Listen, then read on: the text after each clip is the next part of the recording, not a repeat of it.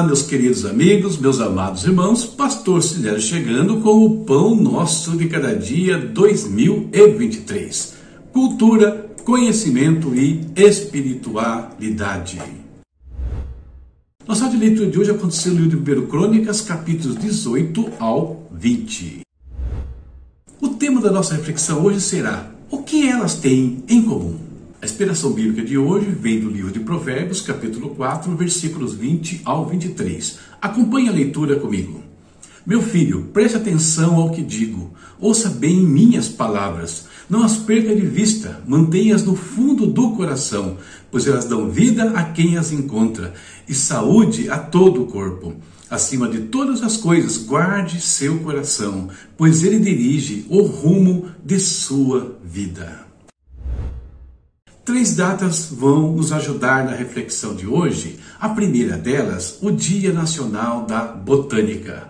Ciência que estuda as plantas desde a sua estrutura e função até sua relação com o ambiente. Ela é fundamental para a compreensão e conservação da biodiversidade, para o desenvolvimento de novos medicamentos, alimentos e materiais de construção, além de ser de grande importância na agricultura e na produção de energia renovável. A hemofilia é uma doença genética e incurável, rara, que afeta a capacidade do corpo de produzir os fatores de coagulação necessários para evitar sangramentos. Existem dois tipos principais de hemofilia: a hemofilia A, que ocorre devido à deficiência do fator 8 de coagulação, e a hemofilia B, que ocorre devido à deficiência do fator 9 de coagulação.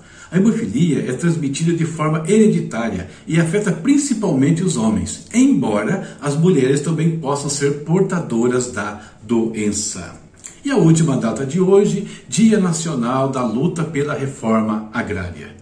A reforma agrária é um processo político, social e econômico que visa a redistribuição da terra, garantindo o acesso e o uso de terra para os trabalhadores rurais sem terra, visando a justiça social e o desenvolvimento rural sustentável. A reforma agrária é uma demanda histórica dos movimentos sociais do campo no Brasil, que lutam pela distribuição mais equitativa dos recursos e pela garantia dos direitos dos trabalhadores rurais. Muito bem, tema mais inspiração bíblica, mas estas datas é igual à nossa meditação para o dia de hoje. Vamos a ela. Talvez, olhando para essas três datas, hemofilia, reforma agrária, botânica, você pense como eu o que elas têm em comum. Depois de refletir algum tempo e orar, uma palavra veio à minha mente: terra. E como terra está ligada a essas três datas? Primeiro, a botânica está ligada à flora, formada principalmente ou essencialmente a partir da terra, vindo à existência antes mesmo do ser humano.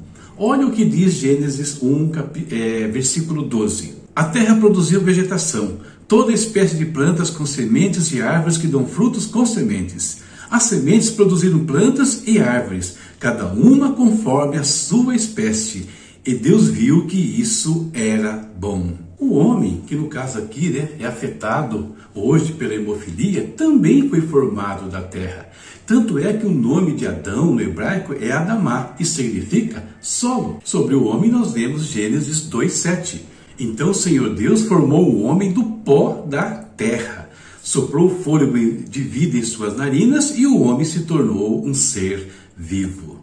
Finalmente, a reforma agrária, os movimentos né, de reforma agrária, tem como assunto principal a terra, a qual, segundo eles entendem, deve ser dividida de uma forma igualitária. Sobre isso, né, o Salmo 115, 16 fala: Os céus pertencem ao Senhor, mas ele deu a terra à humanidade.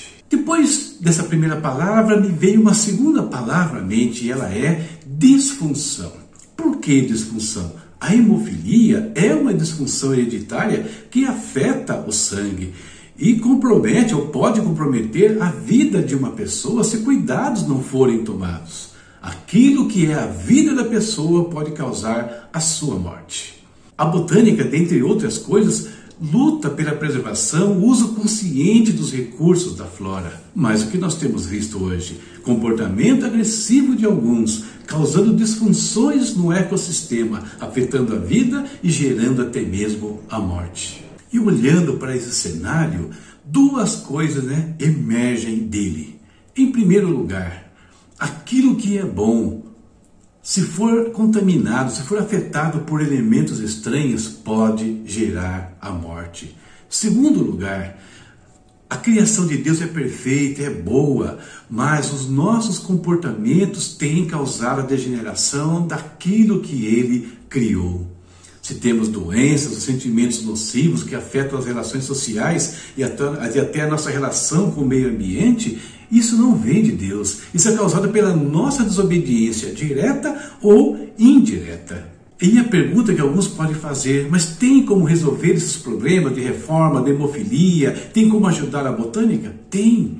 Se nós pensarmos que todos eles têm como elemento principal e originário a terra, então se nós também voltarmos às nossas origens, voltarmos ao nosso Criador, aquele que fez todas as coisas perfeitas, que estabeleceu leis justas para todos, nós podemos sim recuperar a vida que ele pensou para todos os seres humanos. Mas para que isso aconteça, nós precisamos afofar a terra do nosso coração e permitir que as sementes da palavra de Deus, como essas que estão sendo lançadas sobre as nossas vidas nesse instante, germinem em nossas vidas. Se fizermos isso, a história das nossas vidas, do nosso ambiente, num aspecto global, pode mudar profundamente. Essa é a nossa reflexão para o dia de hoje e eu espero que abençoe a sua vida de alguma maneira.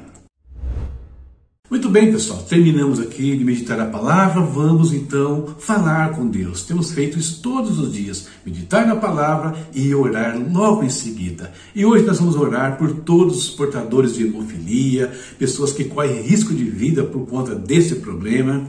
Orar pelos botânicos, pelo trabalho que eles fazem, nos ajudando, ajudando o mundo a conservar a flora tão importante para as nossas vidas e vamos orar sim para que haja paz no nosso país, principalmente no campo, entre fazendeiros, que haja justiça na distribuição de recursos da terra e assim por diante. Vamos falar com Deus. Pai amado, em nome de Jesus, nós entramos na tua presença mais uma vez.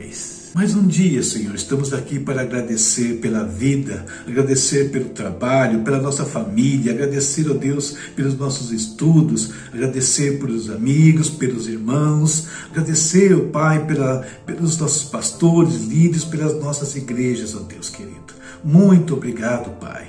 Hoje queremos orar mais uma vez, clamar que a tua bênção venha sobre os que estão desempregados, os que estão necessitando de uma porta de trabalho.